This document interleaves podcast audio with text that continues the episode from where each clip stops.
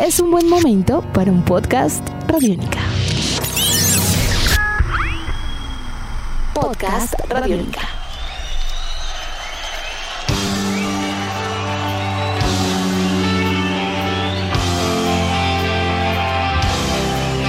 Bienvenidos a esta nueva emisión de Podcast Rock and Roll Radio, un producto de Radiónica desarrollado por el señor Andrés Durán, arroba Andrés Durán Rock, y quien les habla Héctor Mora, arroba Mora Rock and Roll, bajo la producción de Juan Jaramillo, Jairo Rocha y la captura sonora de Jorge El Mono Gutiérrez. En 1982, la trágica muerte del guitarrista Randy Rhoads es considerada como uno de los sucesos más dramáticos para la vida del cantante Ozzy Osbourne y una gran pérdida temprana para el mundo del rock and roll en general. A sus 25 años de edad, el músico era destacado como una promesa que tristemente se apagó, consecuencia de un accidente aéreo en Leesburg, Florida, y que alcanzó a dejar como gran legado su tocar con los inicios de su agrupación Quiet Riot y los primeros discos de Ozzy en su carrera solitario, tras haber sido despachado de Black Sabbath. Su estilo, técnica, carisma y capacidad de composición han sido reconocidos permanentemente como influencia evidente en el mundo del rock y el heavy metal, tal como lo puede haber aportado en su momento el señor Eddie Van Halen casi que de manera paralela. Con el tiempo su talento ha sido cada vez más admirado y deseado por el grueso de guitarristas que veríamos en las siguientes generaciones. Así que hoy en Podcast Rock and Roll Radio rendimos honores y recordamos el legado del guitarrista y músico Randy Rhoads a los 40 años de su muerte. Eso y mucho más para los próximos minutos. Andrés, muy buenas tardes. Como es habitual, un placer estar con usted el día de hoy. Eso sí, de manera increíble, destacando ya cuatro décadas del fallecimiento de Randy Rhoads. Con el mayor de los placeres de nuevo estar con usted, Héctor, y como siempre agradeciendo a todos los que hacen posible este Rock and Roll Radio Podcast. Y me encanta que usted haya eh, hecho esa preciosa introducción porque cada cosa que iba diciendo eh, yo la viví en carne propia, Héctor, cuando, cuando, se, cuando sacan a, a Ozzy de Black Sabbath, cuando queda ese bache y estamos esperando que salga el primer disco de, de, de Ozzy, todavía no sabíamos quién iba a ser. Yo de hecho lo escuché por primera vez en Armenia, en la famosa posada alemana, en, en aquella discoteca que, que había allí donde importaron este disco antes de que llegara inclusive aquí a la 19, que era el epicentro de del, rock en, en, la capital. Me doy cuenta que muchas personas tienen claro que pues, era el guitarrista de Quiet Riot, que era el guitarrista de Ozzy y chao. Pero este es el mejor momento, este podcast, Héctor, para poder narrar de una manera rápida, lógicamente, eh, lo que fue el inicio eh, de este músico sin igual. Porque yo lo que tengo claro, después de lo que acabo de decirle a usted, Héctor, después de haber seguido toda su carrera muy de cerca, es que es sin igual, nunca será reemplazado, al igual que Eddie, eh, sirvieron técnicas y, mm, digamos, eh, majestuosamente el, su tocar único, sin competencia, sin ningún parecido, sino todos queriendo parecerse a ellos, que es algo muy difícil y especialmente en esta época de los eh, mediados de los años 70, inicios de los 80. Entonces, ¿qué puedo decirle, Héctor? Que eh, él nació un 6 de diciembre de 1956 en Santa Mónica, California. ¿Qué significa eso? Que nació en Los Ángeles. Nació cerca al mar, eh, él fue el más joven de tres niños, sus papás eran los dos profesores de música, así que esto ya viene en los genes. Eh, su hermano eh, mayor eh, era también músico, es, se apoda Kelly. podemos decir que Randy a los 17 meses de haber nacido, o sea, casi al añito, su padre abandona el núcleo familiar y se vuelve a casar. Es allí donde los tres niños quedan subsecuentemente mantenidos y todo lo demás por su madre. Y es allí donde ella rápidamente, finalmente, porque que estaba estudiando en la Universidad de Los Ángeles su grado en música, comienza a tocar piano profesionalmente, paralelamente abre una escuela de música en North Hollywood, también en Los Ángeles, y pues eh, digamos que eh, esta escuela llamada la Musonia eh, sirvió para pues servir el pan en la mesa en su casa. Y también pues aprovechó Randy para ser parte de los estudiantes siendo el hijo de la mamá la dueña ¿no? Así que eh, esto es curioso. Hay cosas curiosas, Héctor. Por ejemplo, la familia Rose no tenían estéreo. Ellos se criaron mm. con la radio y los Beatles y los Rolling Stones eran las agrupaciones favoritas eh, de Kelly, del hermano de, de Randy. Y pues eh, cuando comenzó a tomar clases de guitarra clásica aproximadamente a los seis años de edad, comenzó a imitarlos. Y es allí donde comienza su correría musical. Es allí donde uno tiene que darse cuenta que eh, eh, este, este niño era prodigio, tanto así que eh, en la misma escuela de, su mamá en Musonia, el profesor que tenía de, guitarra rock le dice a, Dolores, a Diloris, a la madre de Randy, que, que había sobrepasado sus, sus habilidades como profesor. Le dijo, su hijo es un genio, yo creo que hay que apoyarlo porque él lo que necesita es teoría y otras cosas. Entonces su madre como que eh, un relámpago que cae sobre su cabeza dice, claro, y, ella misma, después de, informarse de esto del profesor de la academia, ella misma se encarga de, darle clases de piano a Randy para que precisamente aprenda esta teoría y, digamos, se estructure de una manera en que es infalible su éxito. Y eso fue lo que ocurrió. Él comenzó eh, a, montar grupos de rock desde el high school en Burbank, también en Los Ángeles, en toda ciudad muy cerca, ¿no? North Hollywood, eh, bueno, digamos que Mm, Santa Mónica es lo más lejos que es al lado de la playa, pero el resto del círculo de Randy era Burbank, era eh, Hollywood, era posteriormente Pasadena, donde vivió, hasta llegar a, a ver a Alice Cooper con su hermano. Eh, ahí es donde él dice que Randy quedó completamente impactado después de haber visto a Alice Cooper, que al salir del concierto, eh, Randy decía una y otra vez, ah, yo puedo hacer esto, esto lo puedo hacer mejor. Mucho que quedó, quedó enloquecido después de haber visto a Alice Cooper. Posteriormente entra la frecuencia KNAC en la ciudad de Los Ángeles, emitiendo desde Long Beach, también al lado de Santa Mónica, al lado de la playa, y pues era la única estación donde tocaban la música que era el interés de él, era donde tocaban la música que ellos estaban descubriendo e influenciando al mundo entero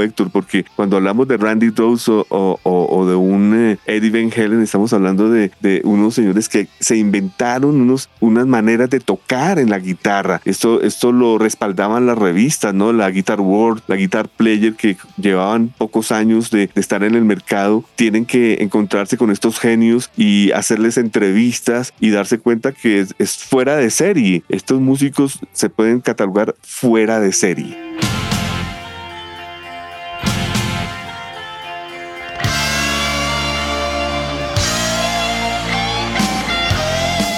Totalmente, Andrés, como usted bien dice, y con esa reseña es muy clara desde, desde la infancia, entonces esa proximidad de la música fue lo que eh, hizo que dominara de una manera majestuosa y que con un virtuosismo evidente sencillamente pasara a la historia y a las páginas de la música rock como uno de los más importantes. Y lo del legado es, no se queda solamente en los discos con, con su banda, como comentaba al principio, con algo, con lo que es Quiet Riot, con lo que es Ozzy y demás. Yo creo que casi todos los guitarristas de rock eh, tienen leaks y tienen formas que son derivadas de sus aportes. Es que fue increíble, tal vez por lo que comercialmente y estuvo pues con más eh, tiempo en el planeta Tierra en ventaja el señor Eddie Van Halen para dejar otros discos. No queremos seguir mencionando los nombres como paralelos, pero es que incluso a mí me parece algo aquí clave y fundamental a notar y es que por ejemplo los primeros discos de Quiet Riot salen, se editan antes que el primero de Van Halen, un año antes. Ojo, porque ellos son del 77, lo que sucede es que son editados en Japón, como usted nos ha enseñado. Eh, al principio los japoneses pendientes y demás, pero esa banda tenía que estar tocando y en el circuito desde ese momento. Y yo creo que hay influencia de Randy en Van Halen más de lo que uno podría percibir como dos creadores paralelos. Yo sí creo que hubo mucho allí, más de, un lado hacia el otro al, eh, principio, eh, siendo cada uno con una forma de tocar un poco distinta, pero sí tiene, están amparados, digamos, por ese sol, por ese California, por esa destreza, por esos digamos, gustos también y coqueteos con la música clásica, incluso que se van incorporando poco a poco en su tocar. Entonces son genios complementarios, me atrevo a decir, pero diferentes. Y en ese sentido creo que el legado y la elegancia que alcanzó a dejar Randy eh, es, es muy reconocido tal vez por lo que duró tan poco tiempo. Entonces como que cada nota es mucho más apreciada, cada acorde, cada canción es mucho más destacado y estudiado, por lo que fue algo que, que, que sucedió de un momento a otro, aparece como una innovación y desaparece a sí mismo eh, trágicamente. Entonces yo creo que eso ayuda también a, a tener presente ese legado como leyenda, digamos. Okay.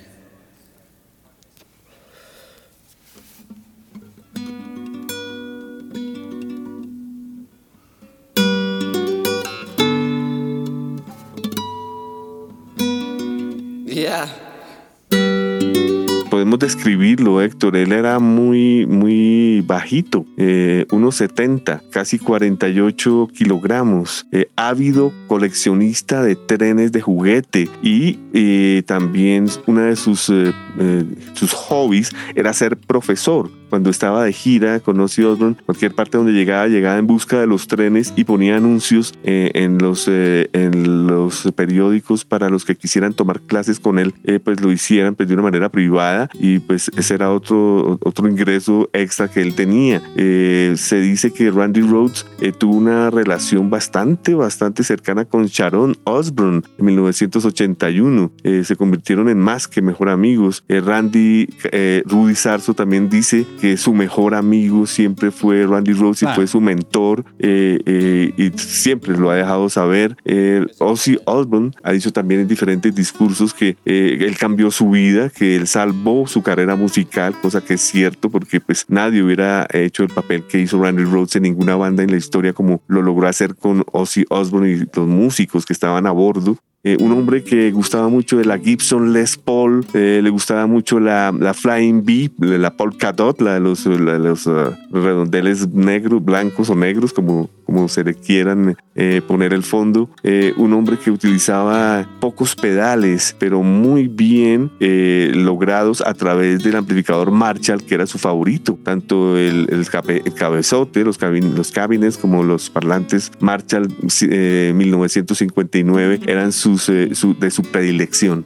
Andrés, creo que usted comentaba algo también muy sentido por parte de Rudy Sarso y en general el sentimiento de admiración, porque también era una persona muy decente, como usted dice, le gustaba la pedagogía, eh, tenía paciencia, era una figura, digamos, muy, muy controlada y muy de admirar todavía en el mundo de la música. Rudy llegó con él, además Rudy vio el accidente aéreo, ¿no? Le tocó también ver eso y, y de hecho eh, afectó también su carrera durante mucho tiempo y son recuerdos que justamente ahora que se cumplieron las, los 40 años para recordar tristemente este fallecimiento, casi que revivieron. Eh, Rudy Sarso incluso escribió un libro, ¿no? Alrededor of the Rails Aboard the Crazy Training, The Blizzard of Oz. Y allí describe también cómo fue ese momento tan duro para él porque eran muy amigos. De hecho, pues él, eh, Randy lo llevó eh, a, a Quiet Riot, ¿no? Sí, eh, eh, es verdad, es, eh, fue un accidente totalmente absurdo, ya que él tenía mucho miedo a volar en aviones y ellos estaban en plena gira y, y se est- estaban durmiendo en el, en el bus de la gira, o sea, no iban volando en aviones de ciudad a ciudad, sino que eh, estaba un amigo de ellos volando un avión cerca donde se quedaron ellos a descansar en el, en el bus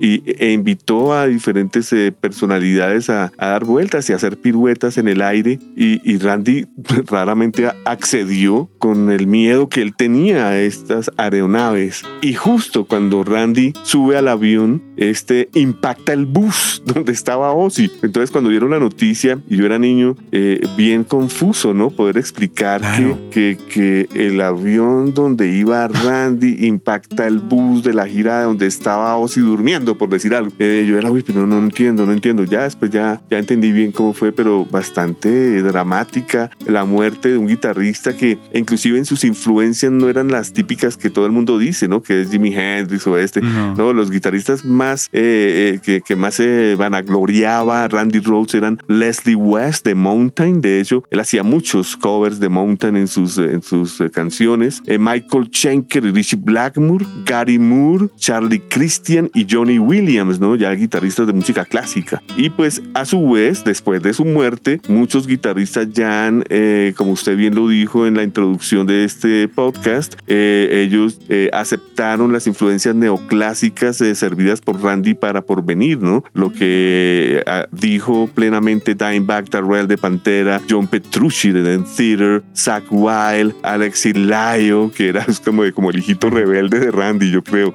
eh, y muchos otros, Paul Gilbert, Buckethead, o sea, los grandes, grandes guitarristas en el mundo entienden eh, quién era Randy Rhodes. Eh, le cuento que eh, Eddie Van Halen, le tenía envidia y, en, muchas oportunidades dijo que él había aprendido de él y es mentira. Eddie Van Halen eh, estaba totalmente, eh, ¿cómo se diría?, amenazado eh, por, por, por, Randy. Yo creo que cuando falleció, palabras más, palabras menos, se quitó ese peso de encima porque era terrible la, la competencia. Además vivían en la misma ciudad, en Pasadena. Lo que comentábamos, tenía que ser muy difícil todo el aire y el, y el, sonido, claro, claro. Ahora, eh, hay que mencionarlo, de todas maneras, los, los, eh, los discos y los trabajos, así no sean tantos, son de tal contundencia que por eso es lo que estamos mencionando el día de hoy y por eso el mundo de la música lo recordó con ceremonia también especial y todo para este 40 aniversario. Está con Quiet Riot, tres discos, Quiet Riot del 77, luego en el 78 el, 2 y el Randy Rose Years, que pues ya es, ya es una visión, digamos, compilada en el 93, pero vale.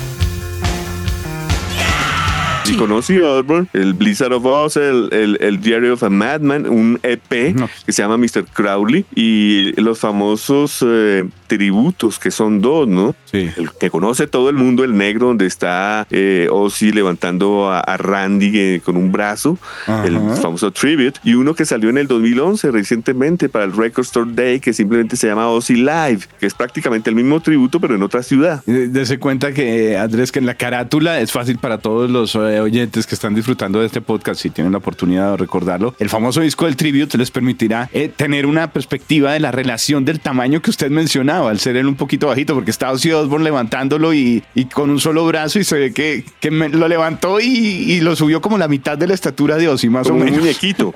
sí, sí, sí, sí. Ahora, un disco exitoso, sería gigante de todas maneras el resultado de este disco llegó al número 6 en los 200 de Billboard, ¿no? Es una cosa impresionante, solo en la reedición y en su momento, pues ni hablar. Entonces son discos supremamente potentes en donde queda clara la innovación en la forma de tocar guitarra. Entonces, digamos que por eso, así no haya muchos más, ya se sabe que con eso todo el mundo aprendió y, aportó a su forma de tocar.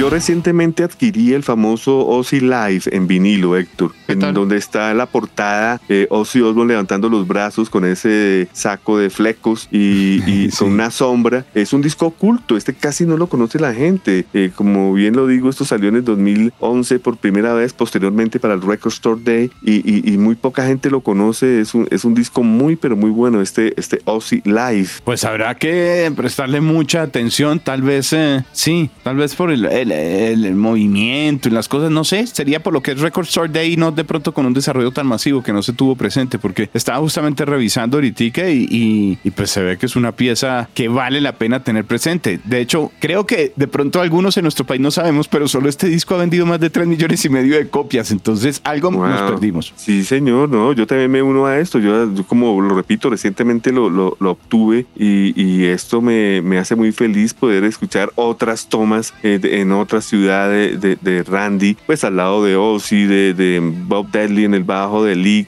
Lake en la batería, y bueno, posteriormente con, con Rudy Sarso, con Tommy Aldrich, eh, fueron cambiando a través de estos años la alineación con Ozzy. Hubo, como comentábamos ahora, peregrinación justamente para recordar estas cuatro décadas de, de partida de, el gran Randy Rhodes. Eh, él tiene un mausoleo, ¿no? El mausoleo de la familia en San Bernardino, en el Mountain View Monterey Cemetery de San Bernardino eh, tienen un mausoleo con la familia y tiene otros de los integrantes de todo el árbol familiar allí. De hecho, hay una hermana, veo también eh, en las reseñas, en, lo que eran los reportes de prensa, está allí y hubo pues tributo importante por parte de toda la familia que queda, pero también de todos los, eh, digamos, que se sienten más cercanos al legado de, Randy Rhodes a nivel de música. Tom Morello estuvo allí rendiendo tributo, Zach Wild también pasó, Andrés, entre muchos otros. Una, una, una, una cosa importante es que el el, gran Randy Rhodes no usaba drogas. Él tomaba muy poco y tenía una preferencia, una bebida llamada anisette, que es como una crema de anís, algo así, eh,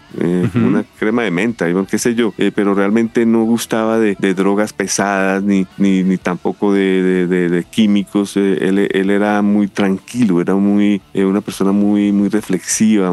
eso ayudó mucho precisamente a, a, a, a poner un cable tierra ocioso, que como todo ya ya lo sabemos, Ah. por esta época estaba totalmente enloquecido. Claro, claro, ese fue el contrapeso, Andrés, sin lugar a dudas. Y también esos elementos y esas características de su personalidad fueron los que ayudaron a, a- a fortalecer esa imagen como músico, que es la de admiración que tiene todo el mundo. A él no le gustaba salir de fiesta ni tener groupies, a él le gustaba era dictar clases de guitarra. Dictar clases de guitarra. La pasión por la música, por el instrumento, Andrés. Eh, creo que eh, no solamente en lo que viene a ser la imagen, en lo que vienen a ser los riffs de las canciones, yo creo que en una visión del mundo y tal vez en una lección de vida como la que usted nos presenta, esa inquietud y esa pasión por la música puede ser el motor más fuerte y el diésel extremo que cualquier eh, agrupación de rock quisiera tener fuera de cualquier otro tipo de escándalos y demás. Es esa pasión, ¿cierto? Yo lo que motivó movió todo, ¿no? Ahora, no podemos dejar atrás el trabajo, insisto. Cuadro Rayos de todas maneras fue una banda importantísima, importantísima y su impulso no hubiera sido el mismo sin, sin, sin pues el trabajo y la visión también de Randy. Hay, hay algo que yo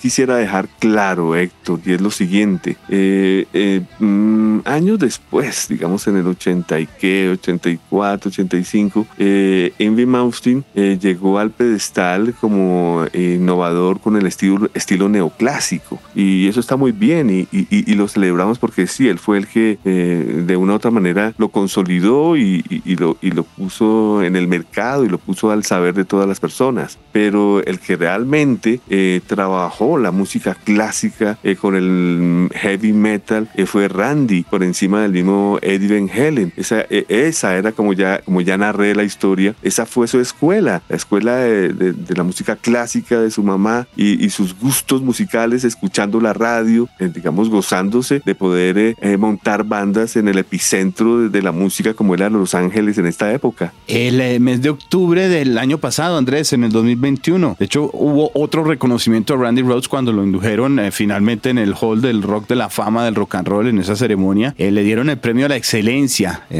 algo pues muy particular, una, digamos, un reconocimiento importante que se llevó a cabo con ceremonia y todo en el Ohio's Rocket Mortgage Field House. Sí, tiene razón usted, es, es verdad. Eh, eh, también eh, eh, usted ya lo mencionó que fue inducido al rock, Rock and Roll Hall of Fame, ¿no? Ese, ese y estrella en el Hall de la Fama, también pues, tiene las dos, porque fue inducido Rock and Roll Hall of Fame, lo que le comentaba de octubre, pero además le dieron estrella también en el paseo en la ciudad de Los Ángeles. Sí, no es... Todo por el aniversario. Sí, es increíble que hasta ahora lo hiciera. Ya debería haber tenido Sí. su estrella hace muchos años. No, eso sí, nada que hacer. Ahí siguen estando colgados un poco en ese tipo de equivalencias muchos medios y, y el reconocimiento a veces en llegar. Afortunadamente dentro de la música eh, no se requiere, digamos, que suceda eso para ser apreciado y este es uno de los claros ejemplos. Así no tuviera esta fama, este reconocimiento y demás, eh, todo rockero, músico, guitarrista sabe cuál es el legado de Randy Rhoads.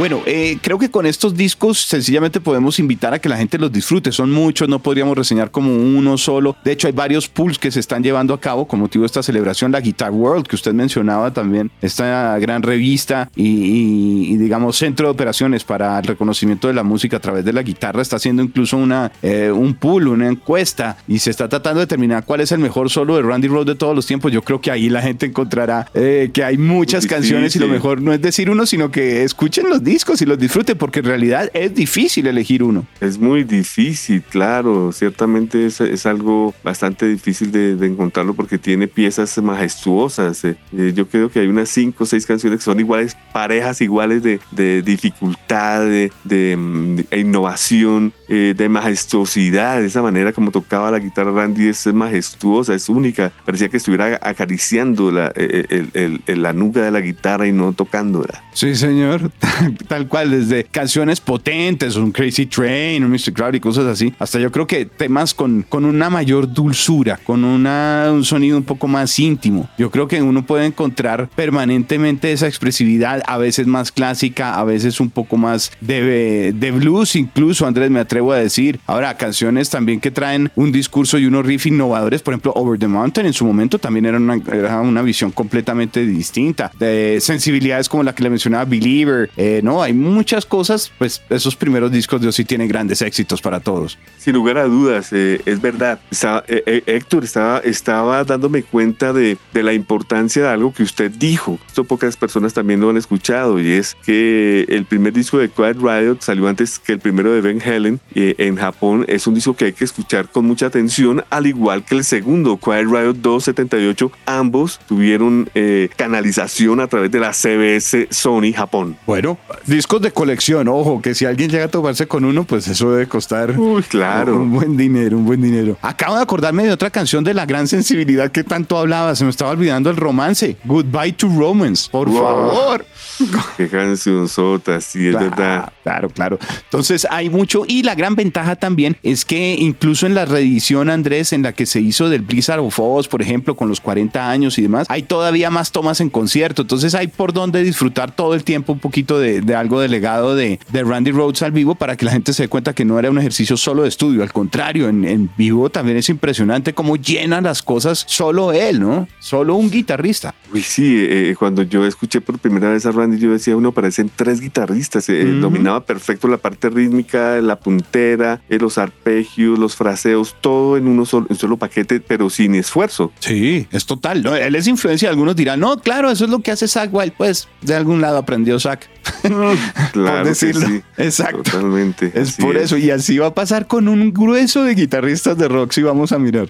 Eh, la, madre de, Randy Dilloris de Rhodes hizo una, ¿cómo se dice? Un pensum, una materia que es dictada por la California State, State University en Northridge, que pues eh, tiene que ver con eh, su hijo y todas sus técnicas eh, de innovación en ese entonces. Wow, excelente. Pues la invitación, Andrés, creo que es para que todos disfruten eh, del legado Randy Rhodes, suban el volumen a, sus dispositivos o a sus radios y sencillamente disfruten todos los, no me atrevo a decir solo solos porque sería perderse un montón de cosas. Usted lo mencionaba, los arpegios, los solos, los riffs, los fraseos, el sentir la vida, la energía del señor Randy Rhodes en estas grabaciones. ¿Algo que usted quiera destacar y que estemos dejando por fuera en este momento? Gracias, Héctor. Pues eh, hablaba de los dos primeros discos de, de Pero como usted bien lo ha dicho, son imposibles de conseguir. Entonces recomendaría eh, un compilado que salió en CD, que es, disponible, no es difícil de conseguir, que se llama The Randy Rhodes Years, que salió en el 93, eh, en donde aparecen canciones eh, con Quiet Riot y material que nunca antes he escuchado. Y por otro lado, los piratas, Héctor, porque hay muchos piratas. ¿Sí? yo recomiendo uno, por, por ejemplo, que se llama The Earliest Sessions, las tempranas sesiones, donde hay hay de todo un poco. Hay cosas que tienen que ver con Quiet Riot, que tienen que ver con, con Ozzy, eh, cosas de él que nunca se habían escuchado. Hay, hay cosas muy interesantes en el mercado. ¿Será, Andrés, que con motivo de, de este aniversario, de estos 40 años, eh, habrá algo de material escondido que todavía nos no nos han revelado y que podríamos eh, esperar de alguna forma? No. video? No, eso no es por ser negativo, es porque hay pocas cosas. De hecho, el que, el que tiene más dinero y pudo haber puesto más cosas en el mercado de Ozzy con, con Sharon. Y apenas se lanzó el, el disco que hablábamos, el famoso Ozzy Live y, y, se lanzó también un, acompañaron unos box set con unos videos de esas famosas sesiones de televisión donde está Ozzy vestido de azul y Randy está con los amplificadores Marshall blancos. Okay. Eh, que, que ese, eh, no lo sacaron al mercado porque obviamente tiene problemas de origen, pero mm. eh, hay pocas cosas, Héctor, y, y, de hecho yo creo que lo último fue ese, ese Ozzy Live del 2012-2013 y esperemos de pronto si, si llega a salir algo por el lado de Quiet Riot o por algún otro lado porque la verdad vale la pena, es, es, exquisito escuchar a, Randy de pronto se da por ese lado más bien esperar a ver que no debe tener incluso tantas complicaciones legales. Legales, sí. Sí, sin lugar a dudas. Pues bueno, Andrés, este ha sido un producto especial como siempre, Rock and Roll Radio, desarrollado de manera especial por Radiónica, el señor Andrés Durán, arroba Andrés Durán Rock, quien les habla Héctor Mora Mora Rock and Roll, bajo la producción de Juan Jaramillo, Jairo Rocha, captura sonora de Jorge El Mono Gutiérrez. Vamos a tener que seguir recordando a Randy con grabaciones por ahora, pero ¿de qué manera, Andrés? Sí, señor, después de 40 años recordándolo más que nunca y muy bien por este podcast, Héctor, porque vale la pena eh, dejar eh, eh, claro que este señor puede estar sin, sin lugar a dudas entre los cinco máximos guitarristas en la historia del rock.